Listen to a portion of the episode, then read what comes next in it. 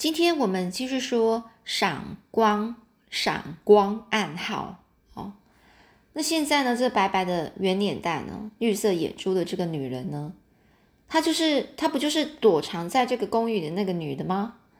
而这位美丽的女人呢，这一对绿绿色的眼睛啊，非常动人哦。但是当她看到了这个乔治亚洛的尸体之后，她整个脸色都突然变了。她深深的吸了一口气。被杀死了，是你们把他杀死的吗？嗯，这女人呢？她一边用颤抖的声音说着，一边瞪着这个眼睛看着，就是他们四个人哦。这时候，格雷格逊警官立刻以粗大的嗓音说：“哦，不不不，我们是警察人员。”当他一听到啊，他们是警察的时候，他慌忙的就向四房间四处去扫视了一番一番哦，接着以颤抖的声音说：“说呢，这个。”周周那个周哎，这是什么？兹欧周周周若拿周周若拿哦，这个名字哦，他就说周若拿呢？我的丈夫周若拿卢卡不在这里吗？他去哪里了呢？说着呢，他整个垂下手，然后他的拳头就握紧了拳头哦。福尔摩斯呢就向前走一步，就直截了当的问哦：“你叫什么名字？”哦，这女人就说啦：“我是伊美丽卢卡。没有到伦敦以前，你是住在什么地方呢？”哦，福摩斯紧接着问哦。然后呢，这女人呢，这个伊美丽卢卡呢，就说：“美国纽约。”周若拿去哪什么地方了？刚才他还在窗口叫我呢。福摩斯就说：“是叫你的是我。”伊美丽呢，她非常惊讶，就说：“是你？你怎么知道我们的暗号呢？”福尔摩斯又说：“因为你们所用的暗号太简单了，我发出的暗号译出来的是 V I E N I，这是一句意大利语，意思就是过来。因为呢，我希望住在公寓二楼的你到这里来一趟。”而这伊美丽又说：“可是周娜、周若拿、卢卡他到底去哪里了呢？”福尔摩斯就说：“卢卡先生在十分钟前离开了这里。”伊美丽卢卡呢，就是说回答：“哦，我我明白了。”接着呢，他又指着这个乔治亚洛的尸体说：“杀死这个魔魔王的不是你们，是周若拿，是保护我的周若拿。”他说完了，整个眼泪就开始流了。这时呢，格雷格逊警官很不客气的就走上前说：“伊美丽卢卡夫人，根据你刚才的谈话，我必须请你跟我们到警察署去一趟。”说着呢，便从上衣里面啊的口袋拿出了警察手册，让伊美丽卢卡看。等一等，这福摩斯啊阻止了格雷格逊警官，同时对卢卡夫人说：“你先生杀死了这个叫做乔治亚洛的人，我希望你能说出他的杀人动机。我想这对你先生以及你都是有利的。现在就请你把一切向我们做一个详细的说明吧。”而这伊美丽呢，这个卢卡夫人啊，就说。好的，既然这个魔王已经死了，我们也就不必再有什么顾虑了。这个无恶不作的魔王也不知道杀了多少善良的人啊！我丈夫是为了正义才把他除掉的。如果有必要的话，我可以向大家说明。好，接着福尔摩斯呢就向格雷格逊警官和雷巴顿蒸汽队长说：“我们必须保留杀人现场。现在我建议把门锁起来，大家一起到对面的公寓公寓里去。”先听一听卢卡夫人的说明，两位的意见如何呢？这雷巴顿队长啊，好像感到非常的遗憾的样子啊，但还是点着头啊。好吧，就遵从福尔摩斯先生的意见吧，因为这件案子的重点是福尔摩斯先生查出来的。当他们呢，当他们五个人走进了华伦夫人的公寓时呢，矮胖的华伦夫人立刻跑过来，指着这个卢卡夫人，向福尔摩斯大声说：“就就是他。”躲在二楼房间，也就是这个女人。刚才他从这里走出去的时候被我发现的。福尔摩斯福福尔摩斯先生，那福尔摩斯呢就安慰着这个华伦夫人说：“哎呀，没什么事啦，不用担心呐。现在我们有一点要紧的事情要谈，请你把下面这个客厅暂时借给我们用一下。如果你能够再给我们一点咖啡来，那就更好了。”福尔摩斯啊一边说啊一边把右边的客厅的门打开。五个人啊，进入客厅之后，大家围在一张圆桌子的周围坐下。在这里呢，伊美丽·卢卡夫人把这件案子的前后经过做了一番详细的说明哦。他就开始说啦：“我呢，出生在意大利南部风景优美的一个著名海港，叫那不勒斯啊。我的丈夫呢，邹若拿·卢卡，过去就是替我的父亲工作的。当我们还在高中念书的时候，我们感情就很好。于是，在高中毕业之后，我就放弃了投考大学的愿望。”而跟这个周若拿卢卡结婚，结婚之后不久，这个性情刚强的周若拿呢，就对我说：“伊美丽，你认为怎么样呢？在这个那不勒斯海港生活啊，是不是太平淡了一点？什么变化也没有，老是拿薪水过日子，这种生活多么平凡！我想趁我们年纪还轻的时候，最好到外面去求发展，你赞不赞成呢？”因为那时候我知道他的脾气是想做，想做什么就必须就就决定一定要做。他既然呢提出了这方建议啊，反对也没用啊，所以呢我就干脆就顺从他的意思了。我就说好，那我愿意跟随你到任何地方去，让你有机会尽量去发展你自己的长处。你想去的地方是不是美国呢？这周若拿呢，他就非常惊喜的说啊，没有想到你竟然看穿我的心思啊，真叫人佩服。说实话，要创业、要发展、要成功，一定要去美国。许多人连一块美金也没有，每个人啊，整个是赤手空拳的。去美国之后，结果都发了财啊！赤手空拳就是说，他们身上什么本来都是没有的，一到美国之后发了财，所以呢，哦，就拿了很多钱回来哦。既然你有这样的雄心啊，也有这个打算，那么就出发吧。哦，于是呢，这个。这个伊美丽啊，他就说，我就把所我所有的首饰都卖掉，然后去去当那个美国的，去到美国的旅费哦，充当美国的旅费哦，就是拿去用哦。我们从那个那不勒斯湾呢乘船去美国，第一个目的就是纽约。纽约市的那些呃洁碧林寺哦，直耸云霄的高楼大厦，洁碧林寺啊，我们在讲洁碧林寺，有讲说。哦，那房子啊，整个都是很有秩序的，整像林啊，身上鱼鳞一样，整个排下来哦。直耸云端呢的美高楼大厦，以及繁华的街道，一开始到那里的我呢，看的整个是眼花缭乱啊，惊叹不已。幸运的很呢，没有好没有多久呢，这周若拿呢就在这个纽约市的一家有名的水果进出口商盖斯戴若商行啊，找到了一份工作。这商行的老板盖斯戴若也是意大利人，加上这个周若拿对工作非常的勤奋卖力，所以不久后就升为那个课的这个主任哦。然后呢，他那时候呢，就是周若她的丈夫啊，就说啊，就说他就跟大家说，我丈夫就说呢，伊美丽，我们的时时我们时来运转哦，就是呃，就是我们发达了哦，就幸福就在眼前了，我一定要好好的做下去啊。周若拿呢是越来越勤奋啊，心中充满了希望啊。当时候我也为他为他开心啊，就说你你升的这个工作升等的真快啊，这太好了。可是做梦也没有想到，我们却在这个呃异国碰上了魔鬼啊。异国就是在美国，就另外一个国家。这老板盖斯戴若呢，已经是六十开外的老人了。他除了一心发展自己的业务之外，似乎什么嗜好也没有。所以没有结过婚，是个独生的事业家，当然也没有子女，所以他就把周若拿当做自己的孩子一样，非常疼爱他。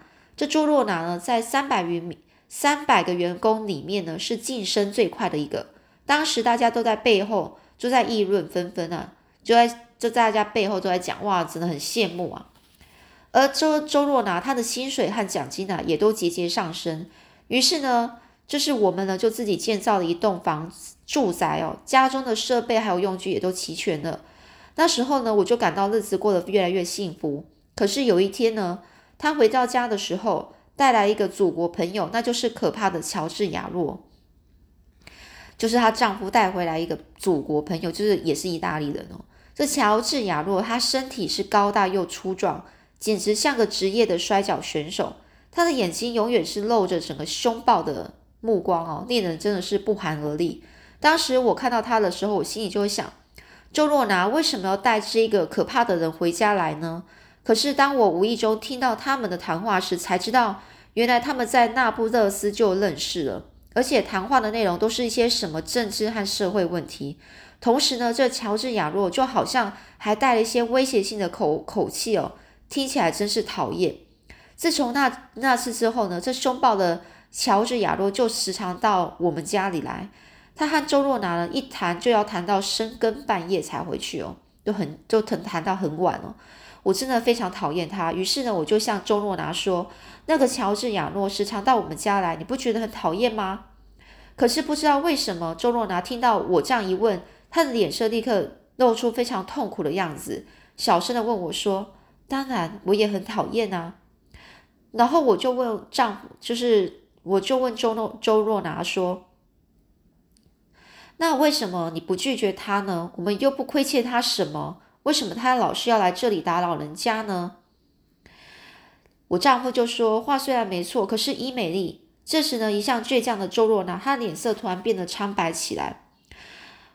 于是我听了紧闭的问：“你和他一定有什么勾结或不可告人的秘密？你如果不肯告诉我，我就离开你，回那那不勒斯去。”这时候呢，周若拿就说：“对不起，这件事我一直瞒着你。可是，于是呢。”这个面色苍白的周若拿呢，就向我透露他们之间的秘密。我听了之后大吃一惊啊，浑身一直发抖。我相信任谁听了也都会害怕的。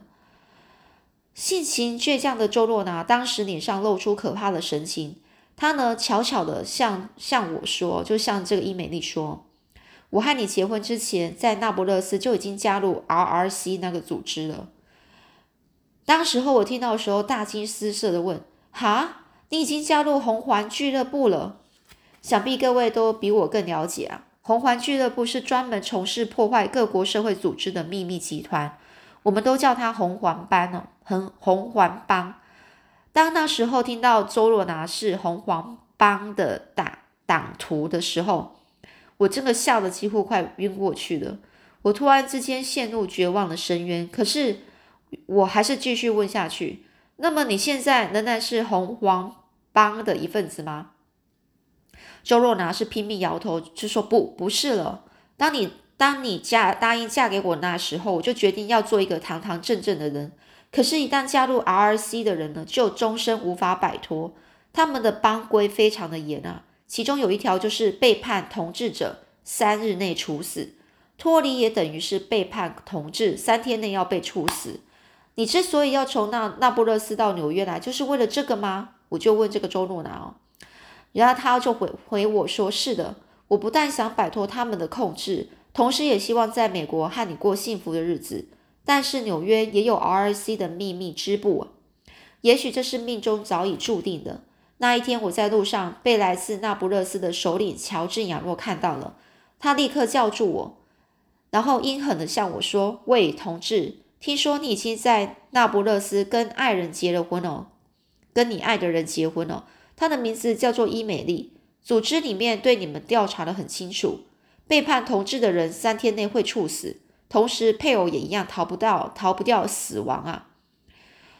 那时候呢，这个伊美丽他就说：“我听到周呃周若拿讲这句话的时候，我决心就要设法哦。”他这个周若拿替跟那个这个他的太太伊美丽说，当时候我听到这个这个人啊，这个呃这个乔治首领乔治亚诺呢说这句话的时候，我就决定要设法想办法逃出 R C 的魔掌哦。接着周若拿拿从衣服呢就拿衣袋里面掏出了一张卡片。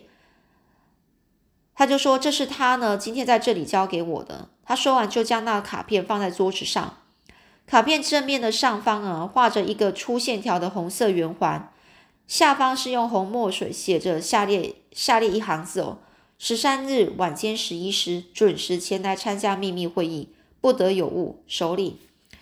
这伊美丽又继续说：“哦，当时候我非常担心的问周若拿说：‘十三号不就是后天吗？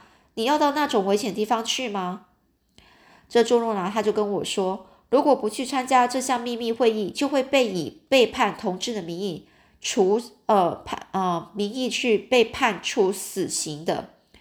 现在我们逃离这样这里的计划，一切都还没有准备好，除了戴着党徒的假面具去参加之外，没有别的好办法了。当时候，我深深的感觉到我们的生命面临到极大的危险。无论如何，一定得在这两天中设法逃出 R.C 的魔掌。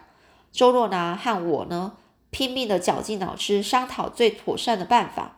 可是第二天呢，周若拿下班回来的时候，他面色惨白的向我说：“情势越来越糟了。R.C 向市内各大富的大比较有钱的户头呃人户啊，说发出秘密的勒索信件。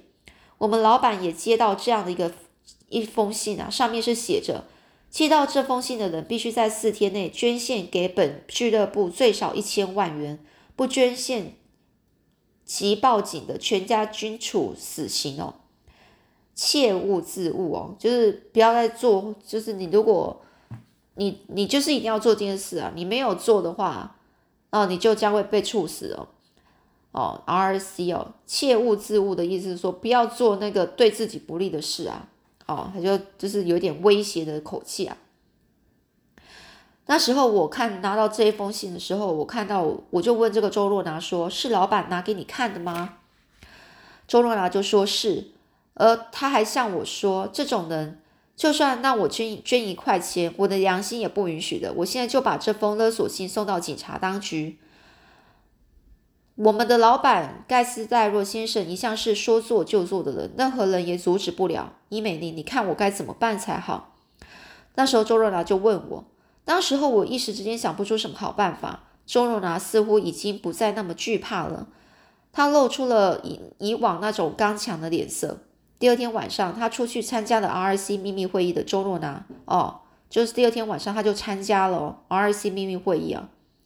一直到凌晨才带着紧张的神情回来跟我说，事情又有变化了。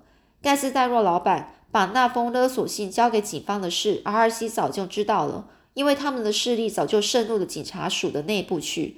昨天晚上的会议有一个决议是，明天深夜两点用炸弹啊，把盖斯戴若和他的家属、家人以及住宅一起住的地方一起炸毁。你看他们的手段多么毒辣！唉。同时呢，还用抽签的方式来决定执行这项任务的人，他们必须要先准备好一些圆形的木条，放在这个啤酒桶里。